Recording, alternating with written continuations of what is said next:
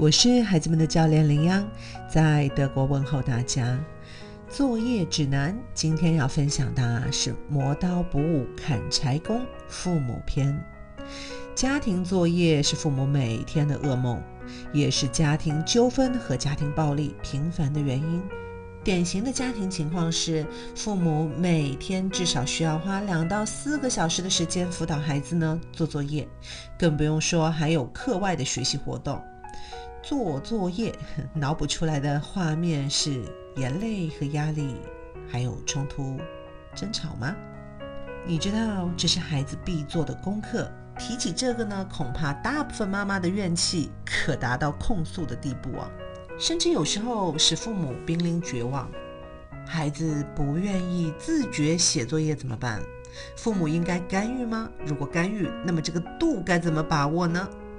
怎么才能避开逼孩子做功课的压力呢？的确很难。光想想呢，就可能会让人抓狂。上了一天的班，踏着晚高峰回家，可能呢还要做饭、做家务，然后还要干更强的体力活，那就是辅导孩子做功课。你不要以为只有中国的妈妈是这样哦，其实呢，但凡有点要求的家长，哪哪都差不多。我还记得一位在德国的华裔妈妈曾跟我抱怨说：“我是那么讨厌做饭的一个人呐，但是为了不用辅导孩子做作业，我现在每天抢着做饭。”那么，这让人崩溃的一个难题该怎么办呢？我曾经在分享里说过，如果成年人和未成年人之间发生了冲突，那么需要负责解决兜底的也还是成年人，也必须是成年人。所以啊，这个难题只能由成年人来解答。对于孩子们来说，更关心的只是这一个过程。所以啊，光指望着改变孩子的家长，恐怕失败的概率会比较高。一味的强调作业的做法，会给孩子呢造成难以承受的压力，甚至呢会危害到身心健康。今天要介绍的两个看似和真正写作业不相关的事情，所谓。磨刀不误砍柴工。第一点呢，是要先检查孩子的状态。这点经常会被忽略。见到孩子的时候呢，我们的眼里得看到孩子，留意他们的状态，哎，并和他们聊聊学校的一些状况。呃，我知道很多孩子呢有回家后先吃点心的习惯呢，这点习惯其实挺好的，正好呢给学校的学习换换脑子。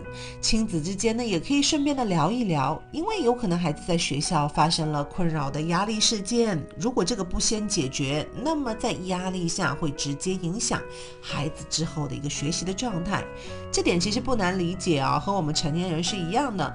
如果今天在公司有什么不顺心的事，对吗？可能刚回家的刹那呢，我没感觉到什么，但之后不论你做什么，这些事情啊，就是会时不时的在你脑子里盘旋不去，然后心里啊就会真真的不爽。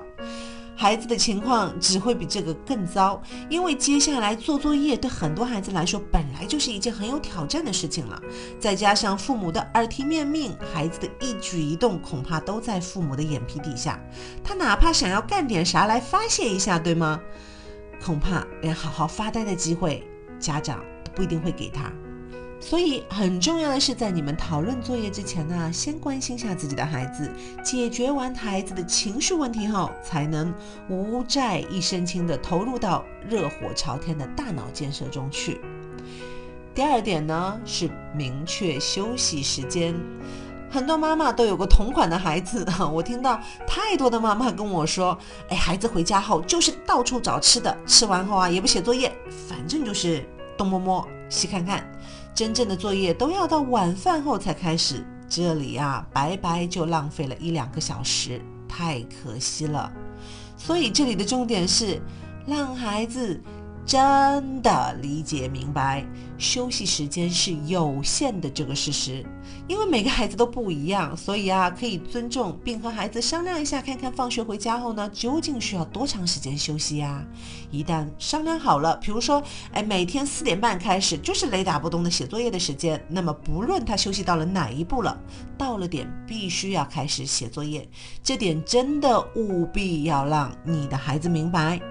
孩子呢需要一个时间节律，规定好了到点就去写作业，那么就是一件自然而然的事情，没有什么商量和讨论的余地。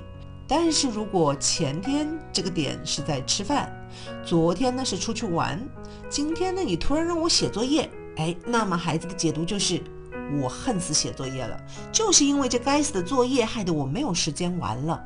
所以啊，这里要敲黑板强调，一定要重视孩子的时间节律，并且确保孩子真的明白了，并会去执行。今日互动呢，是要邀请你针对我们今天提到的这两点，写下自己的下一步行动吧。如果喜欢我的分享，欢迎点赞转发，谢谢你的宝贵时间。